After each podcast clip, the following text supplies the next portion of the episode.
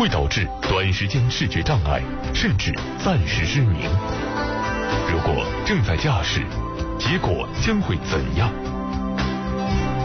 不管路有多远，会车让我们关掉远光灯，目光温柔些，大家安全些，告别交通陋习，改变从我开始。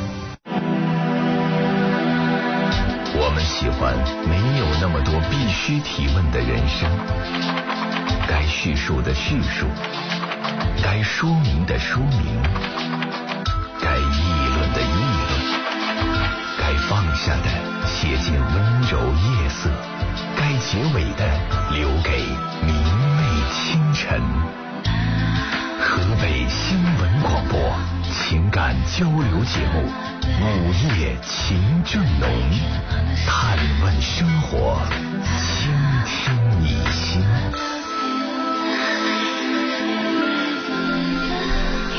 新的一页，我们又相见了。各位收音机前的听众朋友，大家好！你正在选择收听的是 FM 一零四点三河北新闻广播，我是每晚陪伴您的主持人李爽，欢迎大家来加入我们的节目。那在接下来九十分钟的时间当中，您就可以随时拨打我们的热线电话了，九六一零四三已经为您开通了，我在这里等待大家。今天呢，可能很多人刚看完球赛，兴奋的不得了吧？因为我们仍然保持着。主场不败的战绩，那我想，因为我来的路上，我一出来就后悔了，因为我觉得我出来晚了，因为整个的这条路几乎就都是堵的，刚好走玉华路嘛，就几乎是堵的。我就想，如果我到不了，那我就得下车跑。不过还好，这个正常的。就是等到等到我我要走的时候，基本上已经那个路放开了，所以车也已经通起来了。虽然已经还是有走走停停，但是还是正常的走到了，呃。每次都说球球赛的那一天一定想着想着想着就是想忘了，所以呢，像我这种呢是真正的连伪球迷都算不上的，对这个球赛不感兴趣。但是每次我走在路上的时候，看着有那么多呃穿着这个球衣的人走在大街上，因为有些人是真的用走的走在大街上，然后看着大家好像还是很兴奋的样子，就是还是挺被这种情绪感染的。那我不知道收音机前的听众朋友你。是是不是也是刚看完球赛，然后刚到家？也许你还在外面狂欢呢。不管怎样，这样一个夜晚，那如果你愿意换一种感觉的话，也可以来这里。午夜情正浓，我是李爽，那欢迎大家来加入我们今天的节目。今天的节目开始了。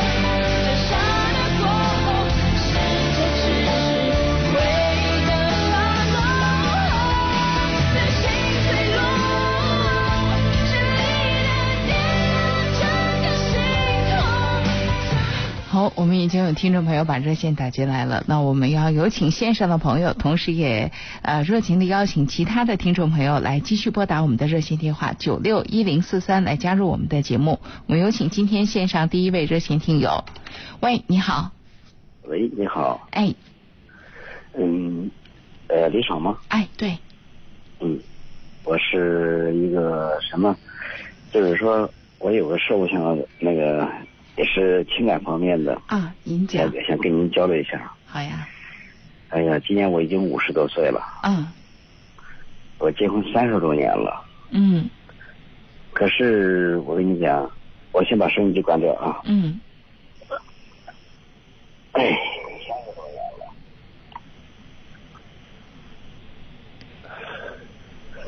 三十多年，我是一个残疾人。哦嗯，就是说在八几年的时候吧，由于残疾嘛，我是一个工厂的职工嘛，当时，嗯嗯，后来以后找了一个农村的媳妇，嗯。他，媳妇以后吧，咱们考虑到，因为我们家都是市民嘛，他们是乡下来的，嗯。所以多方面的就是，就是比较照顾他们。嗯。可是到现在呢，也可能都岁数大了，嗯嗯，岁数大以后有点儿，我感觉就是有点瞧不起了这个样子，因为毕竟我有点低视力残疾嘛。嗯。哎，就是说现在基本上是也不说话，嗯。嗯，而且是什么呀？到家里来以后，我们家的兄弟姊妹到家来也不跟人家说话，嗯。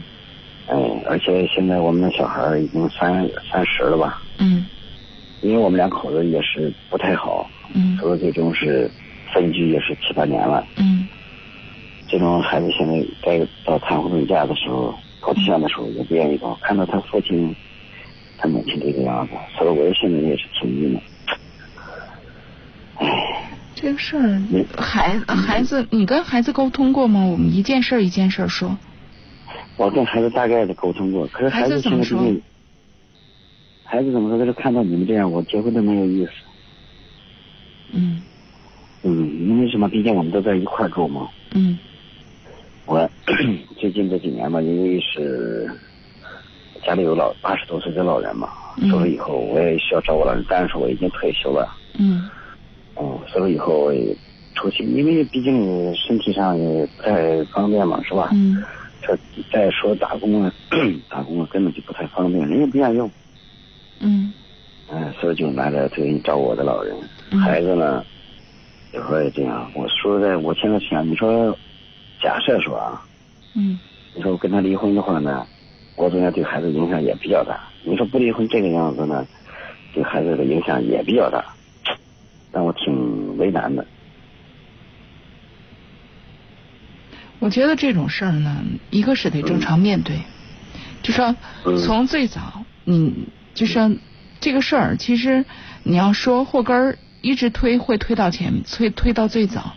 从最早咱们娶人家，本身这个婚姻本身就是不平等的，本身也有也有很多的将就的成分，本身从这一开始，就是从咱们这儿本身对人家就有一个。我要说，这这，因为你们不是就说咱们怎么怎么着，从一开始就有个称斤称两的事儿。对，那在这个过程当中，今天走到这个程度，说实话，我觉得单说哪一方不合适。嗯如果对方当初对咱们包括物质条件各方面完全没有需求，包括他的家庭，那是不现实的。对，对吧？那你要说这些年人家一点都没有努力，或者说人家从心里边就没想跟你过，也到不了今天。嗯所以在这个过程当中，双方就说我我相信还是就包括孩子也这么大了，还是努过力的，也还是有过幸福的阶段的。那我们现在要想一想，是后来怎么这事儿就越弄越不好了？因为现在他是这样的，我也考虑到那个这些事情，人家就是说对得起我吧，或者是说对吧？嗯、但是说我就想办法给他让他退休，就是他其实是没工作的，但是说什么想办法，你借助这某些政策上的有有这个条件吧，因为什么？因为毕竟我们厂已经关闭了，嗯破产了，破产了以后吧，这就是说是什么呀？当时有一个对困难企业有一个特殊的政策，嗯从国家层面，就是说什么呢？我也跟我想办法吧，就是让他已经退了休了，而且是什么工资养老金也不少，因为我都觉得，说实在我比较欠缺他，就是亏欠他，是吧？因为毕竟人家那什么，可能假设说要不是说是我有残疾的话，人家毕竟跟着我，当然说人家不跟着我，可能找到更好的，这个可能性是存在的。嗯所以说呢，在这个像我终于怎么讲，就是说我也对得起你。从我这个角度上来讲，呃，从我的左邻右舍来讲，我们全家人来讲，因为我家里咱都是咱们都是十年。所以你们你们一直在做的就都是就是反正我们谁也不欠你的，但是这个就是你爱人好孤单呢，你们确实谁都不欠他的，但他欠谁的呀？呃，不是说他欠谁，我个我我的意思就是说，你们有没有想过，你们谁也不欠他的，但是你们谁也不爱他，谁也不尊重他，不会的，这个可能性不存在。就说你说话的态度，我都能感受到这个东西。嗯你说，包括你说话的态度，这里边的不平等，从一开始你的不满足，就只不过是就是因为我要找一个媳妇，我要找一个跟我一起过的，所以他是农村的，但是我们全家人都对他不错，我们全家人都对得起他。什么叫对得起他呀？就是从头到尾，这个媳妇儿她就是个农村媳妇儿，从头到尾，就这个人没走到过你心里。那到这个时候，人家不说话了，人家不愿意再做任何的努力了，正常吧？啊，所以从这个角度讲，我不觉得你要说有错或者怎么着，我不觉得问题都出在对方身上。我必须要讲，你们整个的家庭从你们说话的这个态度，对人家不够尊重。既然是一家人了，没有那么多对得起、对不起。如果从来所有的事儿一开始就是谁对得起、对不起，谁瞧得上、瞧不上，这个东西还说不好谁自卑呢。我不知道我这么说您能不能理解，能不能接受？啊我能理解，我理解，啊。能不能接受？那么这是这是这是嗯。一个这是你们俩之间的事儿。那现在孩子的事儿，我觉得孩子的事儿正常面对，需要跟孩子聊，因为这是嗯。这是我们俩之这是我跟你妈妈之间的事儿。我们的我们的婚姻确实有问题，我们的婚姻从一开始其实就存在着先天的这种不足啊。嗯呃，如果说给你给你造成了一些什么样的影响，这个也很抱歉，包括你的观念当中的一些什么样的影响。但是你现在是成人了，就说你对你自己的生活负责，而不是嗯爸爸妈妈。就说我们怎么样，我们能够提供给你的有限，但是我们已经在我们的能力条件允许之下抚养你成人了。那么剩下的人生路是你自己走了。就是你选择什么样的生活，某种程度上其实跟我们无关了。所以呢，孩子你也不用，就是因为我们怎么怎么样而影响你什么。如果影响了，你有调整的主动性，你有这权利，你也是成年人了。我觉得这个事儿，就包括他这种思维的，就是就这种借口需要堵住了。嗯不需要就什么事儿都迁就，或者我们，或者就包括你你的这种内疚，某种程度上，你你觉不觉得这些东西对你爱人都是伤害？嗯，这个我倒是没有这个方面的。那现在来讲，我那我我个人提醒你认为，啊，您说，就是我刚刚说到的，就是嗯你们全家人的这个态度对人家是个伤害，伤害到没话了，不说了，伤心了。你们从内心当中是真的没有瞧得起人家过。虽然你说的是啊，我也给他们安排工作了啊，我也怎么怎么着了，但是咱实打实的说，这人在你心里占过分量吗？这是最根本、最关键的。你们考虑问题的时候，是真的考虑人家内心的感受吗？还是说我们得对得起人家？那人家一直是人家，可是这个人是你爱人，你们一家人还是一家人。事实上，你娶了老婆之后，你应该跟他是最亲的。事实上，他在你们家就是个过客。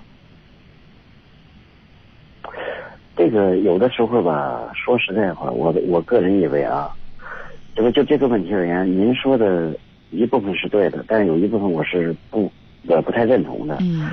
为什么呢？其实这个这方面吧，道理很简单，因为什么？大家既然走到一起，是吧？彼此互相谦让，是不是？就是作为我来讲，尽量的，毕竟呃，还是那句话，我有我的自身不足，是不是？那到我这里来，就说他呢，就是说这脾气特别另类，让人都接受不了。你比如说，我在外边负责点什么，搞负责工作，是吧？那人家现在搞负责，就是说，这个群众呃。就说是方面的，肯定人家也找你涉及到某些事情是吧？嗯。哎呀，当着那么多人面，一点面子都不给留。呃，包括在家里，在外边，若干次了，说我都能包容了，因为我总觉得这是什么呀？呃，我学历高一点，他学历低一点，所以说以后啊最终是某些方面见解上啊、看法上不一样，或者说是思维上不太一样，所以我也能包容了，因为毕竟来讲。很多事情，我如果一个男人如果说老是跟女人打架或者强行拌嘴的，那真没什么意思。所以说，我就一般情况下我就嗯采取点所谓的冷暴力式的吧。嗯。就是说什么，哎，就这个样子。嗯，反正这个本身这个婚姻本身先天存在着，从一开始就本来就不是建立在爱情的基础之上的。但是其实日子越过到后边，你越觉得感情本身的重要。其实最终就是这样子，最开始是搭伙过日子，可是现在这火都搭不过去了，是什么呢？是因为感情越来越淡了，而且互相伤害了。所以我现在就是不是您您说，就是现在这事儿真的得问问您，多半辈子过来了，就这样过有这样过行吗？再接下去，咱今年五十多，咱要说可预期的寿命到八十，还有三十年呢，接下来怎么过？嗯，所以说现在吧，这确实是需要你考虑考虑的。这就是因为什么？他有几次也是语言上面的那个伤害，而且说我这次到北京啊，因为看两次看了两次病，就四月份嘛，五月份两次连着跑了几天了。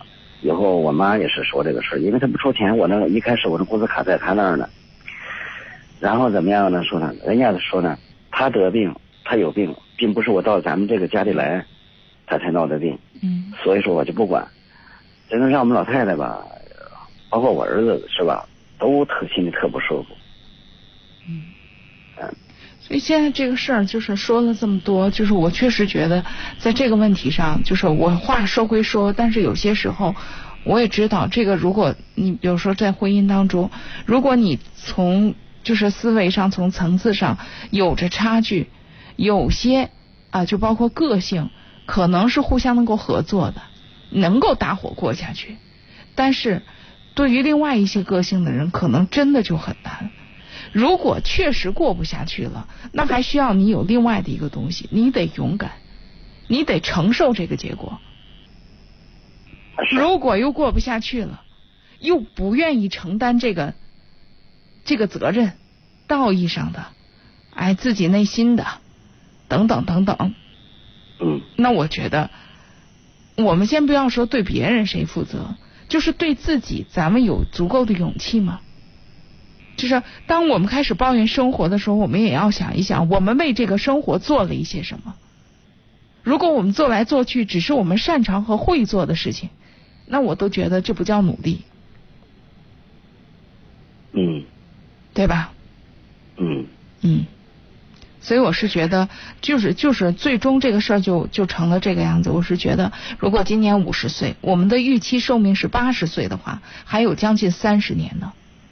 这三十年，我们是就打算这么凑合着，还是我们俩试着找一些共同点啊？我们把这个感情往一块走走，老来是个伴儿，还是我再仔细想，这样也不行。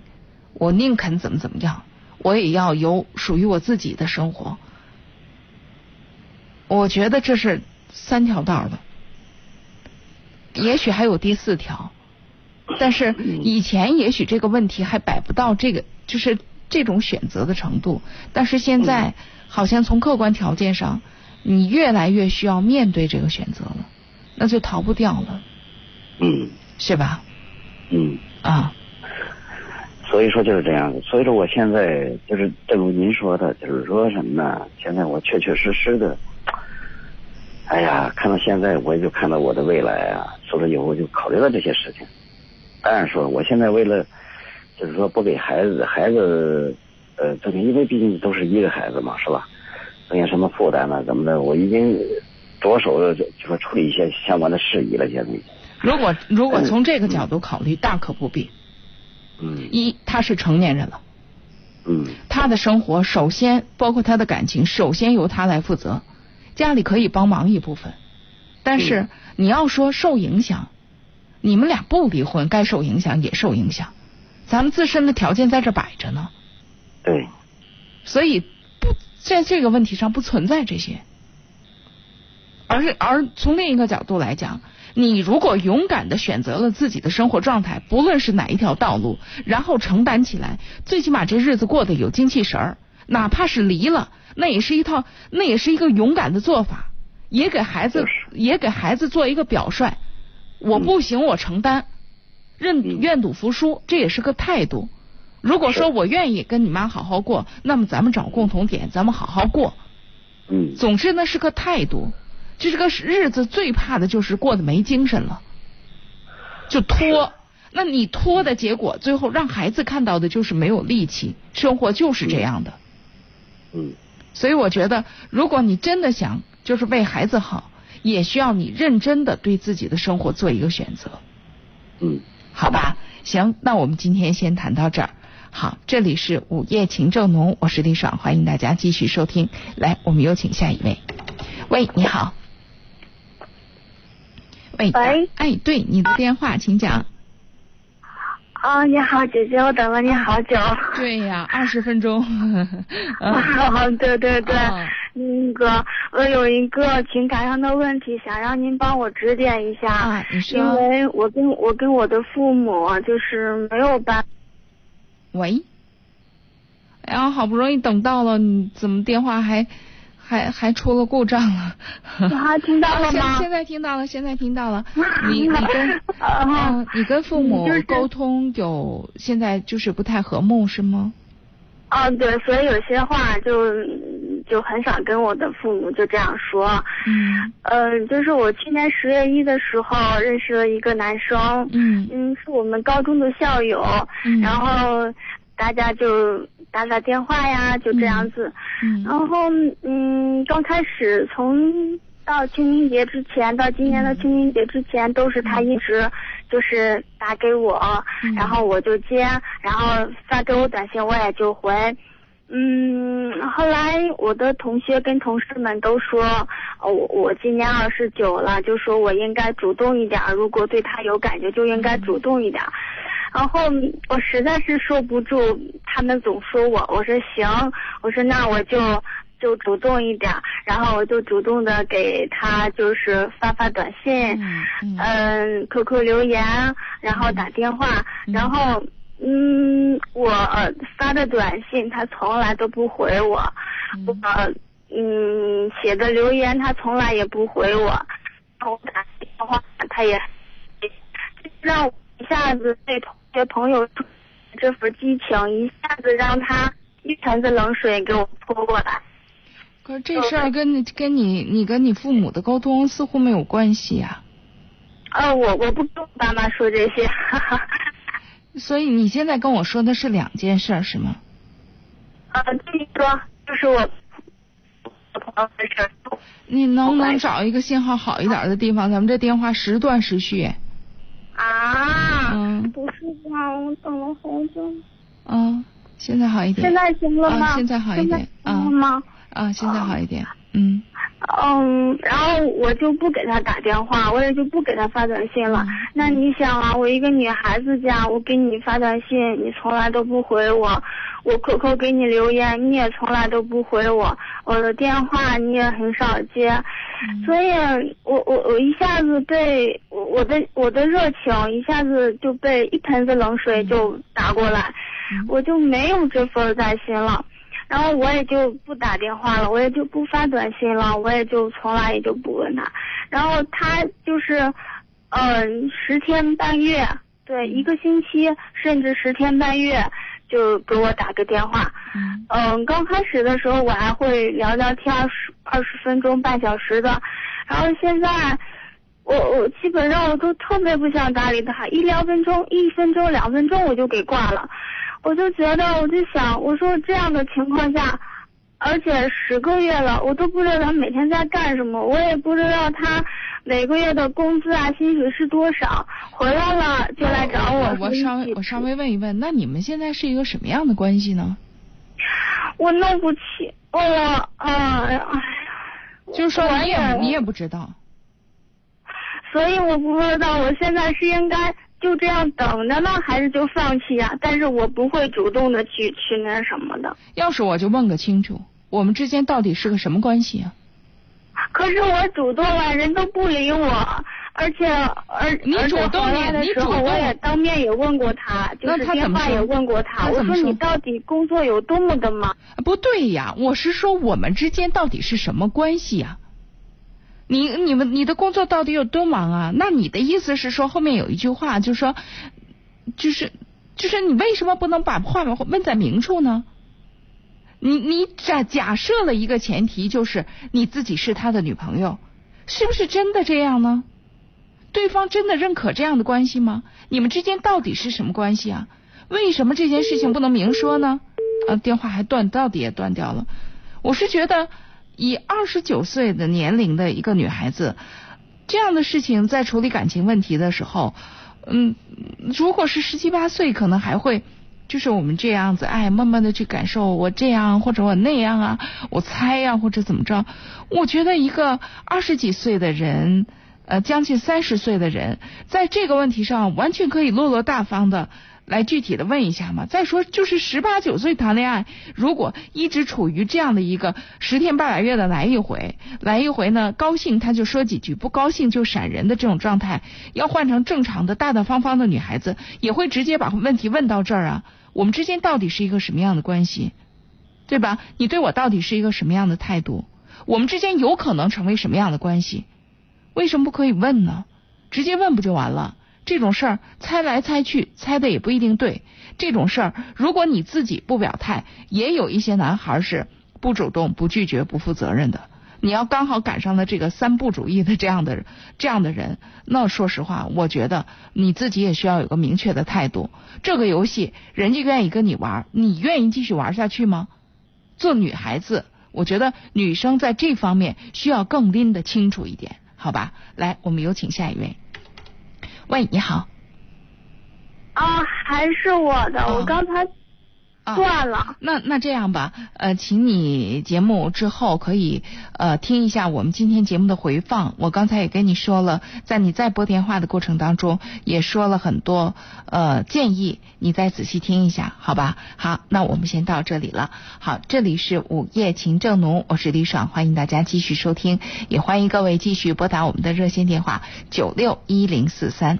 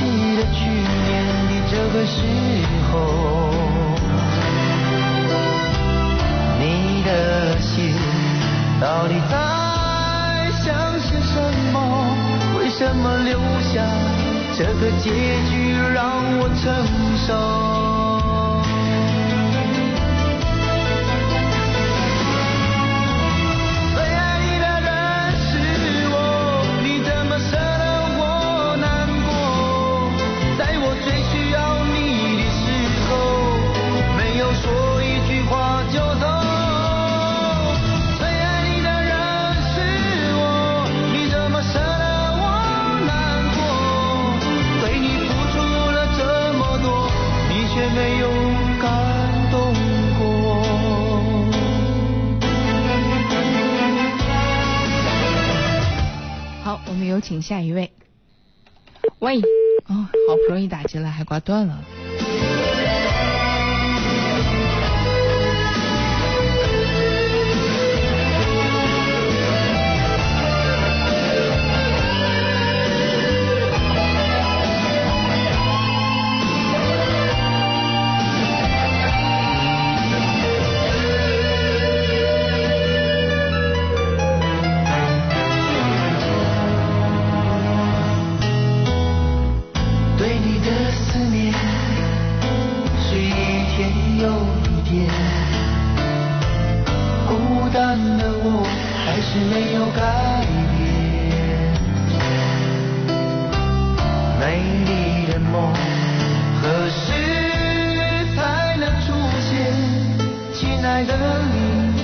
好想再见你一面。好，我们有请下一位。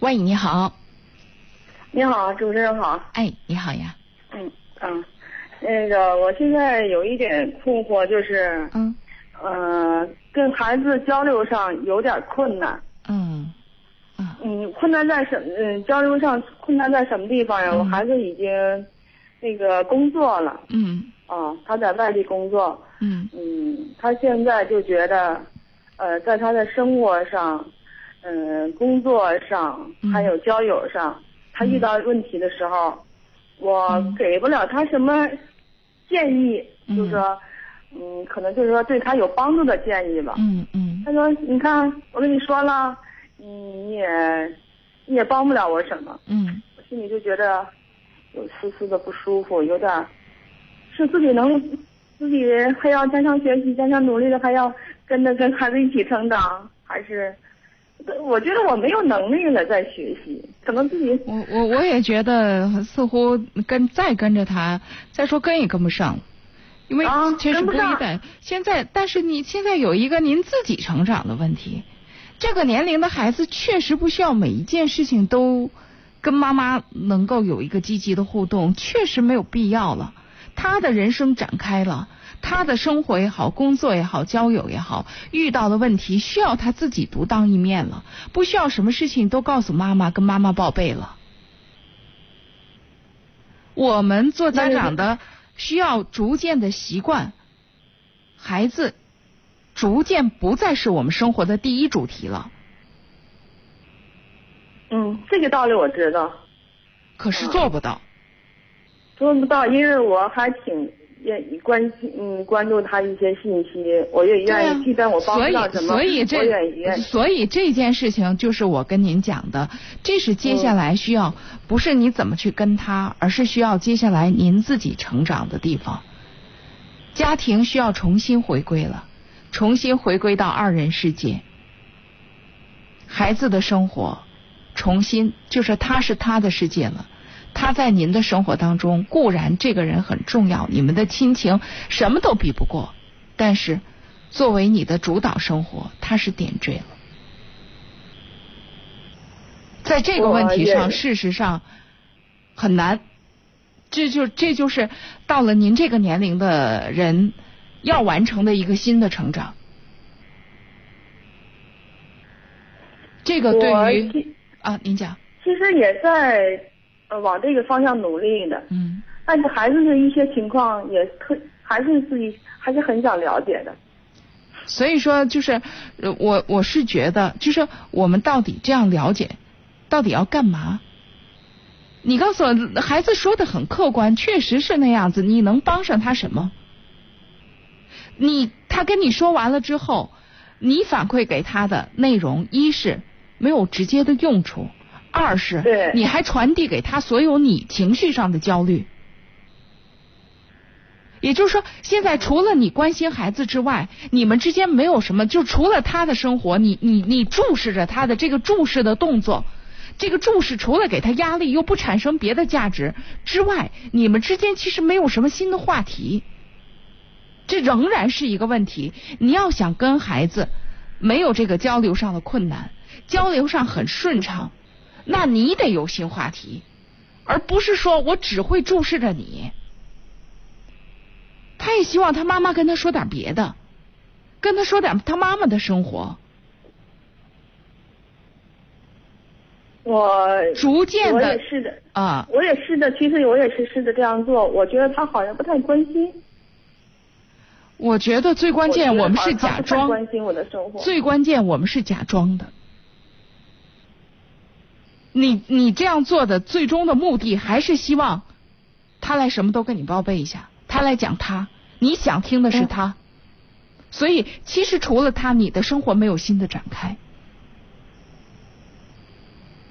我只是提醒您，这是一个就是正常的过渡阶段。就是有些人，呃有些人主动，就说我们主动的来在这个过程当中选择一种新的生活样态，或者就像现在你的这种状况，你不主动也没有办法。就是逐渐的，孩子他就是逐渐成熟了，他逐渐的就是越来越少来跟你说他生活上的事情了。嗯，最后可能你被动的那开始开始选择我们自己的生活吧，或者就是一直是个注视注视的状态，孩子能躲就躲，能逃就逃。那一定不是你愿意看到的场场景。那么我们自己主动撤过来，你真的开始你自己的生活，注视他不是你生活当中唯一的乐趣，那你们之间正常的交流就开始了。母子间真正的平等、平视就开始了。现在哪有真正的交流啊？就没有交流。现在对呀、是不交流的原因就是很简单，他的生活是全部。您除了关注他，您说您还有生活什么内容？表面上看这是爱，说到底这个爱很束缚，不产生力量。其实他有些跟跟我说跟我说一些问题，你就嗯就是说你说的那个备注一样，其实他是面临选择。他面临选择，您要清楚，他面临的选择是他的选择，不是您的选择。嗯对，是是他的选择。就是所以所以在这个时候，恕我直言，您确实帮不上什么。嗯我如果说帮什么，还不如就一句话：孩子大胆的去选，大不了选错了，重新开始。我们这是你的大后方，大不了我们重新开始。我们全家爸爸妈妈支持你。你说一大堆话，还不如就这一句话。这个话，其实我也说过。关键就在于他要淹没在一大堆具体的意见当中的时候，就没有意义了。具体的意见、具体的分析，不需要您再说什么了，点到为止。多说一句都是压力，我们得克制。而且我还是说，从另一个角度，就是你看，我如果说孩子您是感兴趣的，我必须从另一个角度提醒您：如果您的目光只会看着孩子，孩子只会逃掉，只会躲，您得重新把您的目光关注到您自己，关注到您的老伴儿，关注到你们你们的生活，您开始开始新的自己的生活，在您的是自己的生活当中重新开出花儿来，您才有吸引力，才对孩子有吸引力。现在他们的妈妈，你说有什么让他们意外的吗？他为啥要对您感兴趣呀、我们对什么时候事情感兴趣？是因为他老有变化，老有内容，他才会有吸引力。您告诉我，您的生活还有什么变化和内容吗？没什么变化。对呀对呀，所以你说孩子不关心，他为什么要关心？他关心你什么呀？你没什么变化呀。对，是。所以你要真想为孩子好，就包括你给孩子做出一个表率，你也需要您自己的生活重新活出点内容来，有点色彩。当您关注到您自己新的生活的时候，其实也就不会把目光那么没完没了的注视着孩子。孩子的路让他自己去走吧，他长大了。是我经常就是说我经常听你的节目，啊，嗯，包括包括那个陈露老师的节目，一说就说孩子长大了，孩子长大了，让孩子做主。有的时候就是二十多岁的孩子，他有些社会经历都没有，他真的有的时候需要我觉得需要有时候旁边指点一下。这种事儿吧，我不是说家长不能指点，只是点到为止。嗯如果你点到了，他做的不是你想象的那个决定，这事儿很正常。嗯，这倒我理解，这是我理解，我知道。而且什么话，就是这个为什么我不断的说克制嗯这种事儿，我们必须要清楚。就是其实说到底，我们最终最难交流的就是，如果您所有的就包括啊，我点到为止，但是我满心思凝聚的目光，我仍然在盯着你。我自己没办法开始我自己的生活。我告诉您，孩子最后就剩一个，就是逃。嗯，我觉得就是我现在觉得我们倒他倒没有逃那个意思。别着急，那我那我就得说多说一句，别着急，因为他现在的生活，话说还没有真正稳定。嗯等到他真正稳定，他仍然被这么关注的话，就剩一个了，或者就是翻过来容忍。哎呀，妈妈，那怎么办？到了那个份儿上，我跟你讲，真不是你自己想看到的那个样子。所以我从现在就提醒您，嗯嗯嗯您把目光从孩子那转移转移，您让您自己有点吸引力，让让让孩子也一惊，哎呦，我妈是这样的，那就行了，那你们之间就有正常的交流了，嗯。嗯，好吧？啊，行，那我们到这儿，好再见。好的好的再见啊嗯拜拜好，这里是午夜情正浓，我是李爽，欢迎大家继续收听，也欢迎各位来继续拨打我们的热线电话九六一零四三。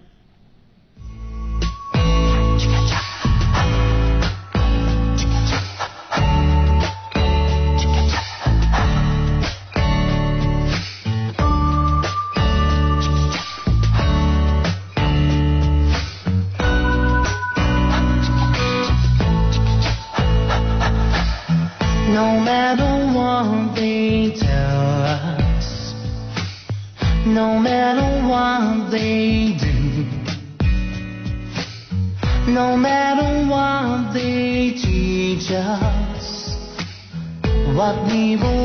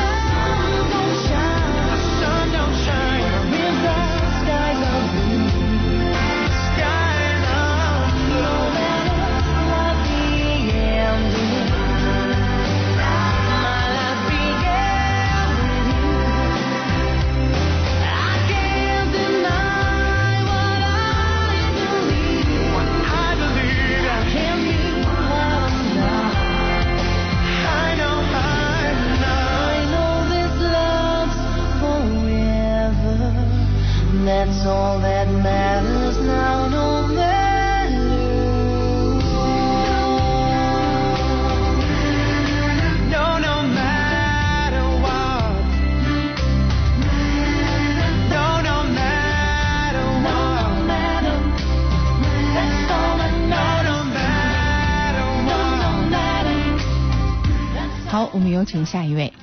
喂，你好。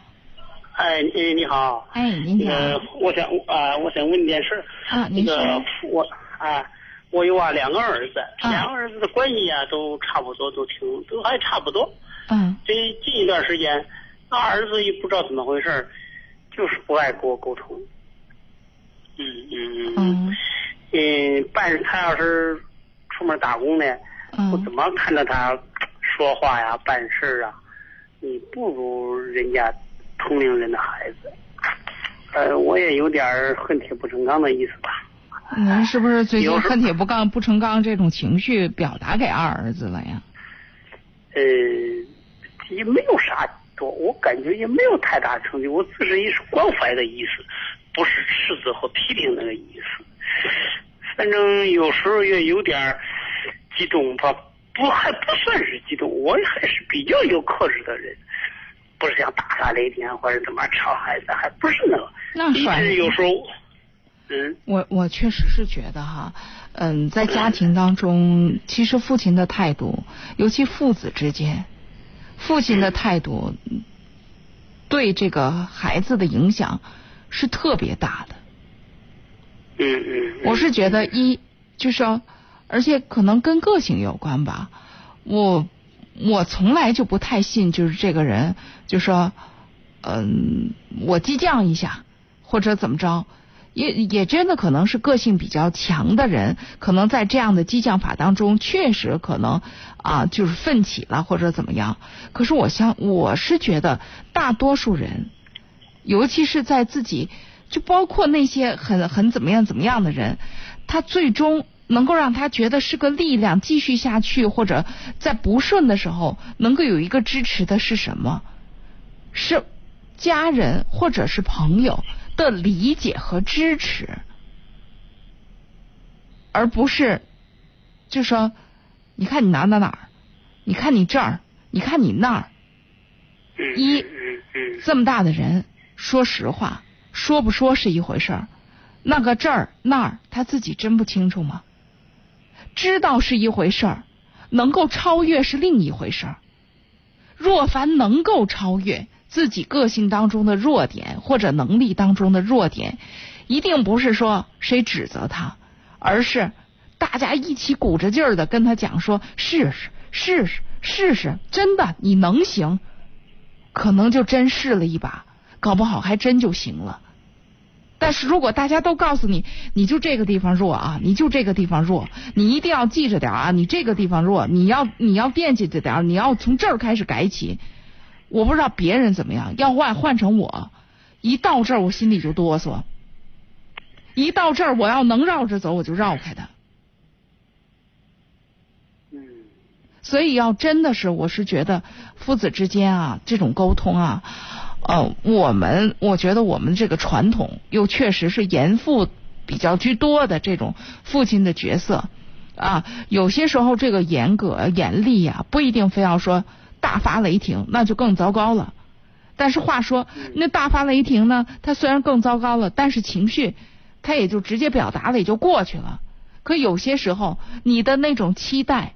如果最终不是以正面的形式出现的，而是冷嘲热讽的一下，或者说嗯你满怀期待的，呃不断的给人提出了一下要求，这个东西有时候会让孩子很，就说他很不正面，他或者会觉得跟你谈完了真堵得慌，或者就会谈一回我就，或者说我我回一回家就就听到这些，行了行了我不说了，就成了这个了。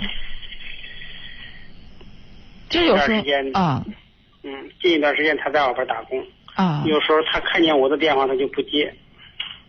我是觉得有些时候吧，嗯，既然是做家长，我觉得从您的角度，更多的其实还是希望他好，对吧？嗯，对啊，对。那如果是这个样子，他不接，您也就别急着让他接。谁还没有个因为在外面打工顺当不顺当？另外，咱直接讲方便不方便。有些时候他可能就不方便接您电话，您也别多想。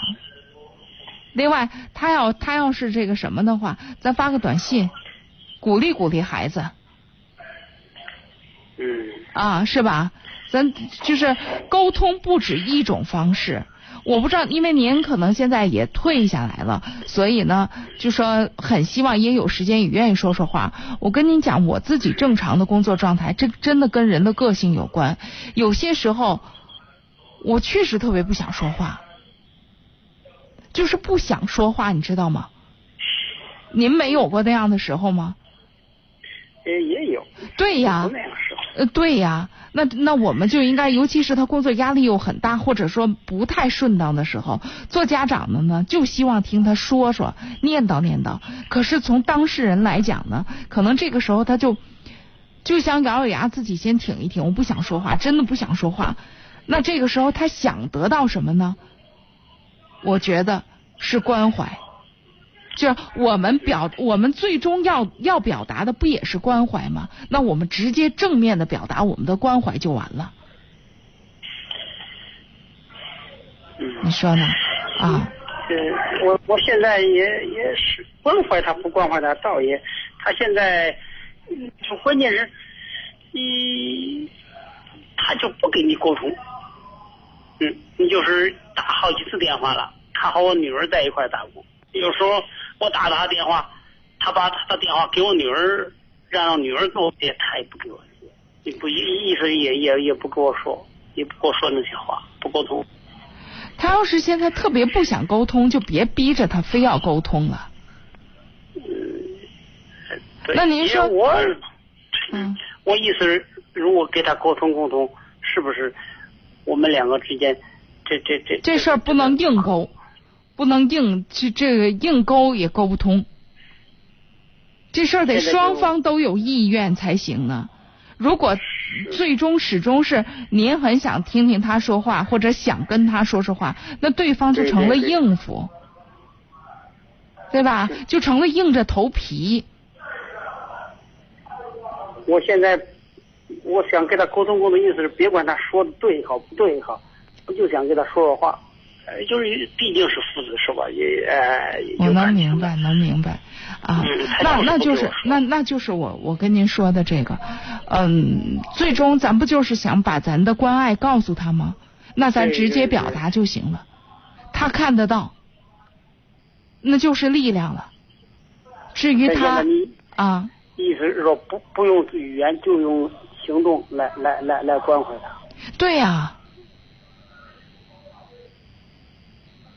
就是有很多种沟通的方式，不一定光要说的。对孩子的沟通，你这个儿子他是这样的个性，他不愿意那么多的言语，或者说他很 他烦的时候他不愿意说话。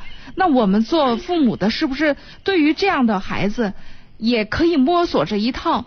就说如果他不想说话，那么我们怎么关怀他？我们是不是可以摸索摸索一下别的办法，对吧？嗯，您您您您的经验多，就目前我这个情况，该有哪有几种方法？比如说，我刚才一直在跟您说，您就直接表达您的关怀就行了。他不愿意说话，您给他发个短信，或者说现在稍微稍微，您您您让您大儿子帮个忙，嗯，拿个智能手机给您装个微信。那就直接可以语音的，他不跟你说，你跟他说，你把你的你的关怀就表达给他。关键是我在这里稍微说一点，就是其实跟前面那个女士你们有类似的地方，就说多关心，少少帮忙，呃，尤其别指责，因为一个是大老远的，说实话，咱们帮不上什么实际的忙。对对，也确实是这意思啊，所以啊，所以既然是这样，说个人家舒心行吗？咱不用老提醒人家，咱们家长啊，咱们自己的家长特别容易干这事儿，就是我提醒提醒你，你就是那个挺懒的，你天天早上早点起，你就是做事特别大大咧咧的，哎呦，一听就烦，你知道。咱要说就直接正面的，早早上早一点起，别说那前半句，身体好，呃，给人印象也好，是吧？那个咱们自己呢，呃，注意着点儿，是吧？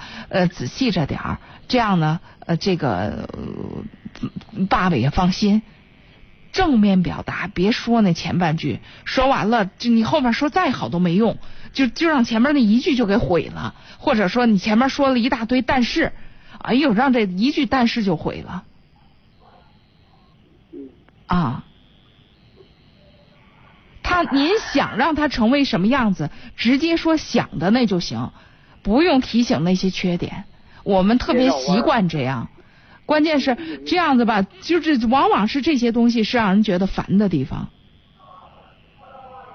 啊，总之，您知道的那些地方，您要相信您的儿子作为一个成年人，他自己身上的个性，他自己清楚的不得了，不需要咱提醒。好吧，啊，您说是不是？啊，对对，是吧？也许人家心中有数。对呀，您再说一遍，就是你说这，就是有时候这有时候我们就是起这个作用，就是人家自己鼓半天勇气，最后你一提醒，立马泄了气了。有时候真有这种状况。嗯，是，所以我是一，我特别能够理解您，就是因为真的是关心他，越听不到他的声音吧，其实从心里真惦记着他。二呢，我是觉得这个理智的爱呀，就在于咱说咱该说的，管咱该管的，而且要适时的出现，出现的不对时候吧，不起啥作用，你搞不好还起反作用，是吧？啊，人家就烦了啊。他也他确实也也不一定说这这个事儿吧，他不是个应该不应该的问题，他就是。就好像您现在特别希望他跟您说说话，那他现在可能特别就是我不想说话，就不在一个频道上，你明白吗？有时候就是这个样子啊。如果我们真的关怀他，其实说到底，我常常就说这一句话，我觉得这一句话几乎对所有的孩子都是内心当中最大的支持，就是说孩子放手去干，就大不了。咱啥都没干好，回来，爹妈这是你的大后方，从头开始。你记着，全世界不要你，爸爸妈妈都接纳你。这是孩子心里最有谱的那个。如果你说了半天，就说哎呀，你那个好点，那个好点，最后在孩子心里得到的是什么？我爸爸妈妈都从来不认可我，他们都嫌弃我。可是我们要表达的本来不是这意思，对不对？所以咱们正面表达，我经常强调正面表达，这是跟孩子沟通特别重要的一点，好吧？啊，哎，好嘞，那我们到这儿啊，哎，好，再见。好，我们有请下一位。喂，你好。喂，你好。哎。你是李爽。哎。你是李爽是吧？哎，对对对。啊啊，我 我是你的忠实群群众，我是听了你多少年了，我今天是第一次打电话，我有个是。想请教你，啊，就是我的孙女吧，啊，关于婚婚姻问题，啊，就是我一直是搞不通，嗯，他是本三，本三他又考研，现在上研究生嘞，嗯，他找了一个初中的同学，哦，初中的同学是这个小子是大专，嗯。呃，我们家里是对这个事吧有点不同意。嗯。他一直是这个小子吧，这当他毕业以后，一直没找个什么正式工作，现在也就是没有个正式工作。嗯。一个是家庭，他爸爸这儿不太名誉上不太好。嗯。所以说，这从家庭来说，从这个学历来说，我们一直不同意，一直反对。特别是我，我对这问题老是搞不通。嗯我就说请教一下，我应该管不应该管？我觉得啊，这个事儿啊，从家长的这方面担心的这些问题都特别现实，但是从孩子这个角度呢，一个是，我觉得咱家长大可不必那么着急，因为孩子现在不是考研吗？是吧？是上上一年多了。就上一年多，他离正常的谈婚论嫁至少还有两年的时间呢。在这两年当中有多大的变动啊？如果你们都不管，他自己可能都散了。咱们在这儿一个劲儿的压制着，一个劲儿的说这个不行，那个不行。他们他们之间，您所担心的那些事情，都都他们自己没有办法面对。您就撤出啥也不管，他们的同他们的交往圈子不一样，他们的同学们不一样，他们自己都会面对这些问题，他们会面对这些您所担心的问题。现在大家都提醒，那他们其实就是对抗你们，就不会去想他们自己的问题到底在哪儿。对对。啊，所以我是觉得呢，一这事儿没到那个，就是现在必须得怎么怎么着，就正常的状况下，它也是考研之后的事儿了，是吧？读完研究生之后的事儿，那最起码还有两年呢。嗯，对，还有两年。啊，对呀，那最起码还有两年呢，咱就先按兵不动，你咱先克制一下，先看看他，他搞不好他都他都走不了那，本来就走不了那么远，都有可能。问题是搞了三个多四个月了，搞了四个月了，现在家里说他是听不进去。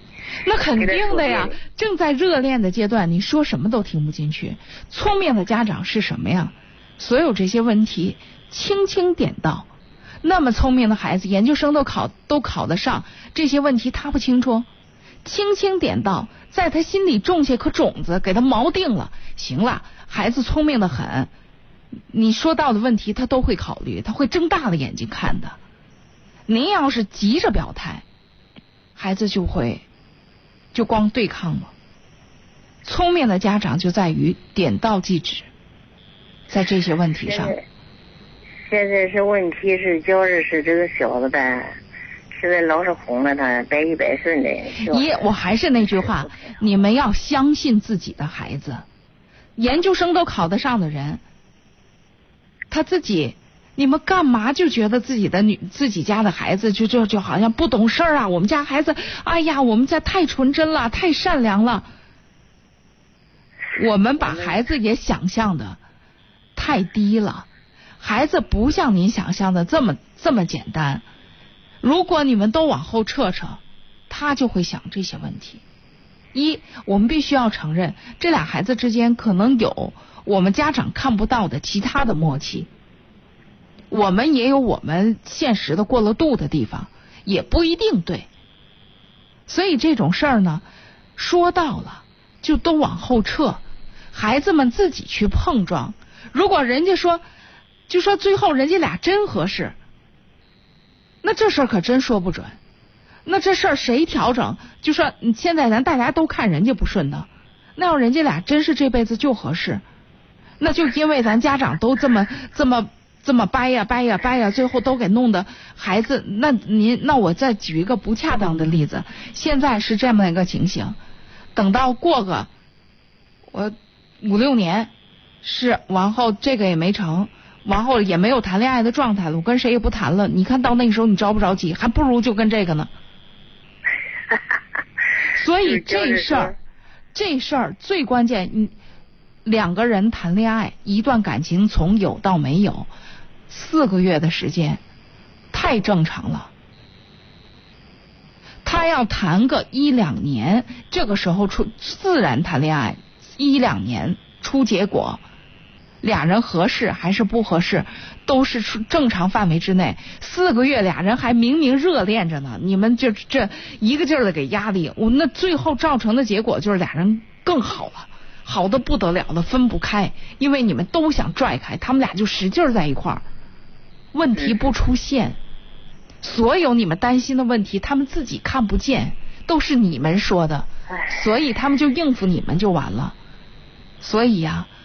我就还是那句话，聪明的家长点到即止。嗯嗯。要相信自己的孩子，你们想到的问题，你们提醒到了，他比谁都在意。你不说了，他就会想；你们都说，他用不着想。好吧。嗯嗯。啊。嗯，对，还还有一个问题，还有一个问题。嗯。就是关于他，我这个，这是我我这是我孙女的，就是他爸爸，我我这大小子。嗯，现在五十了，总是这个爬山活动，反正每一个月最少是一两次，一周都有了三四天、四五天，最少是一两天。现在连我这，亲戚连个电话都不打。儿媳妇反对吗？反正媳妇反对，媳妇也反对，为这人老是吵架。嗯。说他也说不听，就是跟那些这这些网友们就这么跑。嗯。那我心里也挺，我为他是为人事也不是没说过，说也不听，你知道？其实其实我是觉得，管对不管对，你说不是，我是真是觉得，你说五十来岁的人，就是要是这么着，有一堆网友能出去活动活动，呃，挺好的吧？啊挺好的吧？我不是不是，总我没觉得这事儿有多坏。就说如果说没那么大的反对意见，然后这联络联络，因为好多人就喜欢这样。我我爸年轻的时候就这样，就是我就是就就也就就基本上就像您儿子那样，就都都都六快六十了还自己进山呢。这跑的也太什么了，我觉着，你这现在我是三个孩子，这不是，现在是这个样子，因为你们都反对他。另外，有一些地方你进山里边，不是他不跟你联系，是确实联系不上，手机可能没信号。那如果进山之前有进山之前，如果跟你们打招呼了，那就不打招呼他跟我不是您听您听我您听我把话说完。嗯，就说，因为什么不打招呼？因为现在打招呼知道你们肯定急，所以就干脆不说。如果说这事儿咱能够正常的沟通，你告诉他咱们正常沟通说你去行，一个是现在你你们都想去就别去，这就没法沟通，你知道？就说你们是真的不体谅人家，人家就是想去玩玩去走走。如果能给人家这个行走的自由，想走多远有有多远走多远，人家愿意走，咱支持人家走，咱最起码不反对，才有下一项。就说你走到哪儿，你要告诉我们，万一有什么个。这个这个这个，因为你到底进山有个什么意外呢？我们知道上哪联系去找谁，否则的话咱没有线索。那有一个前提就是，我现在就说，哪怕策略性的你也要知道，就是你看你们始终都是这样，你这种反对就跟这孙女是一样的，没有意义。不是说因为你反对他就不去了，你说腿长在他的身上，他该走还走。我们现在就是在他走的情形下，怎么把这事儿尽量做好。另外，我也确实提，就是提醒您，就包括您也，要是说嗯跟儿媳妇能够沟通，也可以说说，就说这种心情，因为一个人一种生活方式，有时候这种过于不体谅吧，我有时候会觉得，因为他。这又不是什么错事儿，这就是他的生活习惯嘛，或者说他这就是他的兴趣爱好嘛。有这么一个兴趣爱好，咱话说，就这么进山一进去三四天，还能走几年呢？你再就是再稳稳当当有十年，你让他走他都走不了了，很可能。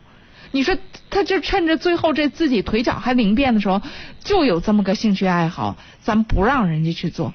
你说回来等到老了老了，这心里边这不是个遗憾吗？是吧？还是个好事儿。反正我们我反正这事儿至少不是坏事儿，我这样想哈啊，嗯。啊，好吧，也是觉着媳妇儿，我也是觉着担心，你这也担心家里有什么事，有时候请假，为这事光是有倒休有倒休，是请假，我觉着哎呀有点太过了，你这。我是觉得可以，咱们担心可以提醒他注意安全，把这个走走的过程当中跟家人打招呼，另外呢自己这就完了。如果说以此来限制人家这个出行的这种自由，人家就愿意出去爬爬山什么的，把这个限制了，你说那我还有啥意思啊？嗯嗯嗯嗯，行行行。啊谢谢你是吧啊，李啊总，我也是听你的啊听你的讲，啊听了多少年来了，我是那个第一次参与，我就是有这对，我这我我们听众都告诉您了，那叫驴友，人家现在专门就是 有一波人，人就喜欢这样生活啊，好吧啊这么多年的旅游，啊整天旅游，谢谢你啊，好嘞嗯啊，好嘞，哎，再见。好，这里是午夜情正浓，我是李爽。哎呦，我们请下一位听众朋友稍后，让我先把广告放了。福济堂牌止嗽利效片，止咳、定喘、祛痰。药都制药集团提醒您，现在收听的是河北人民广播电台。风寒咳嗽吃什么药？福济堂牌止嗽利效片，治疗风寒咳嗽、喘急气促等症，效果就是好。普济堂牌止嗽利效片还是河北省基本药物目录品种，但老百姓的放心药，品质好，疗效好。普济堂牌止嗽利效片，药都制药集团。好，我们有请下一位。喂，等不及了，等的太久了是吗？好，呃，那欢迎各位来继续拨打我们的热线电话九六一零四三。我们节目还剩二十不到二十分钟的时间，应该还可以接几个听众朋友的热线的，可以继续拨打九六一零四三。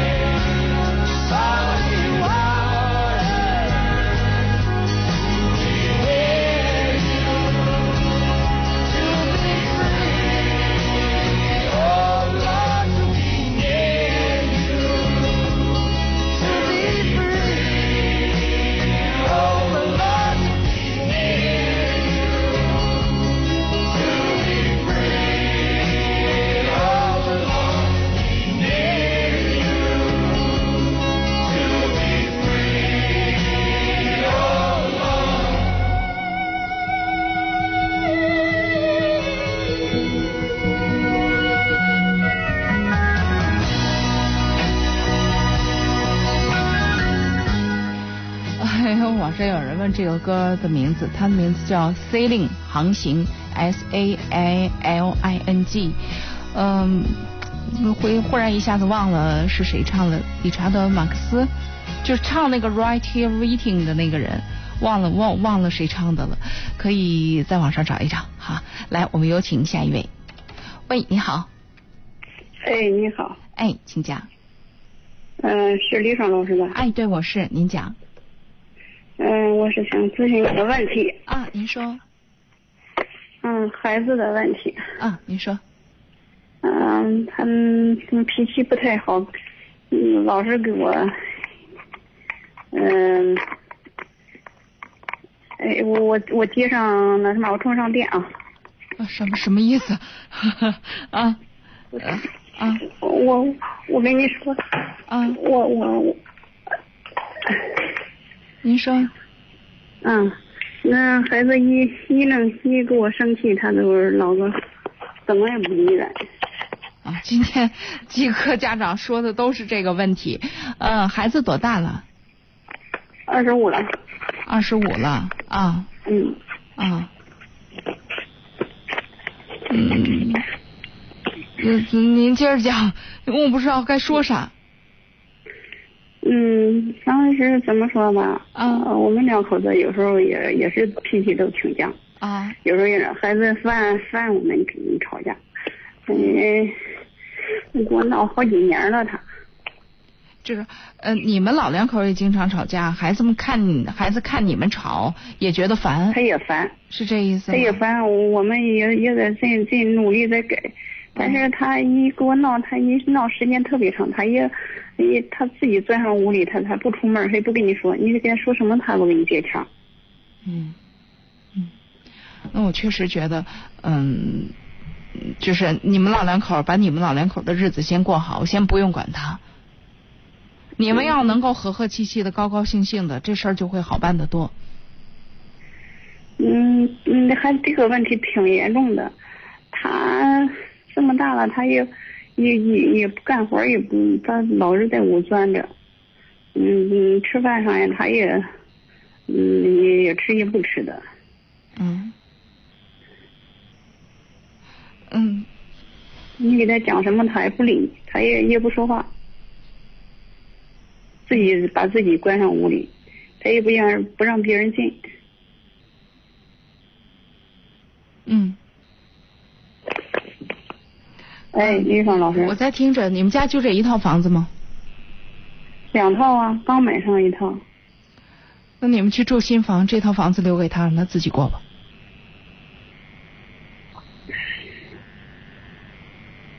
别惦记那几个租房子的钱，这孩子需要独立了，你们也需要跟他分开独立独立，适应一下各自的生活。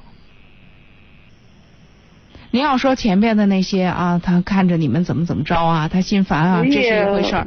但是我也想的可能是俺们管的太多了吧。您看这个话您不愿意接，是因为其实真的让孩子离开您，您受不了。是。这是最根本的。我承认。作为一个二十五岁的女孩子，如果她在生活上什么都没有展开，男孩子啊，男孩子那更是了。如果他在生活上没有任何展开，生活上自理能力都成了零，他什么都不用，那这您要再这么溺爱着，这真是害了这孩子。我就是怕害他，我怎么我不知道怎么办？我那我那我刚我这不是给您支一招吗？你们老两口搬新搬新家去吧。是啊，搬新家去。这个地方，我们就当这个房租是学费，他得独立了，他得独立了。是啊。啊，你们如果把每天见面改成一个星期见两面，会好很多。是啊。会好很多。嗯。啊，他也需要逐渐的学会照顾他自己的生活。是。你看，李爽老师，我跟你说一下哈，我们是农村人，啊，到这个年龄吧，该说对象了。我们家介绍了多少个，他只是见见，他不说什么话都不说。嗯，现在农村的男孩子不是特多，嗯，嗯嗯，咱们当当当老人的，怕他以后，呃。说一个他，他也不给你，也也不给你，也也也不说长也不说短，见了以后他，他都不念你了。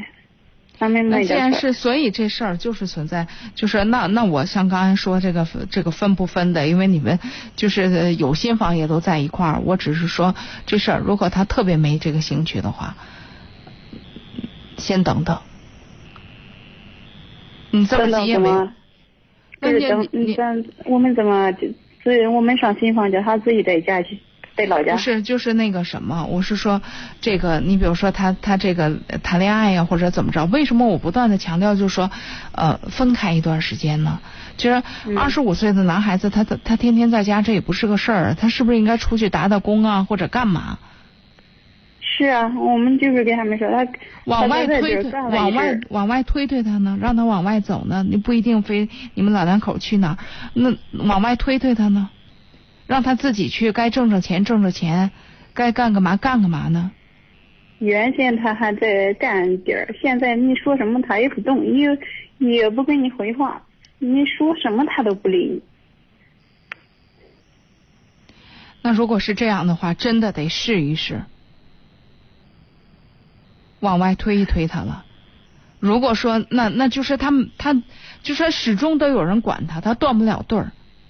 如果真的是是这个样子的话，我估计您这回是也真的下了决心了，因为实在是看不下去了，真的想就说哪怕我狠狠心，要是能有用的话，那您您得狠住了这个心，因为这几乎是最后一招了。对呀、他他给我闹了好几次了。如果闹一次，闹闹就能起作用，那将来他就用闹的方法，这就叫啃老啊！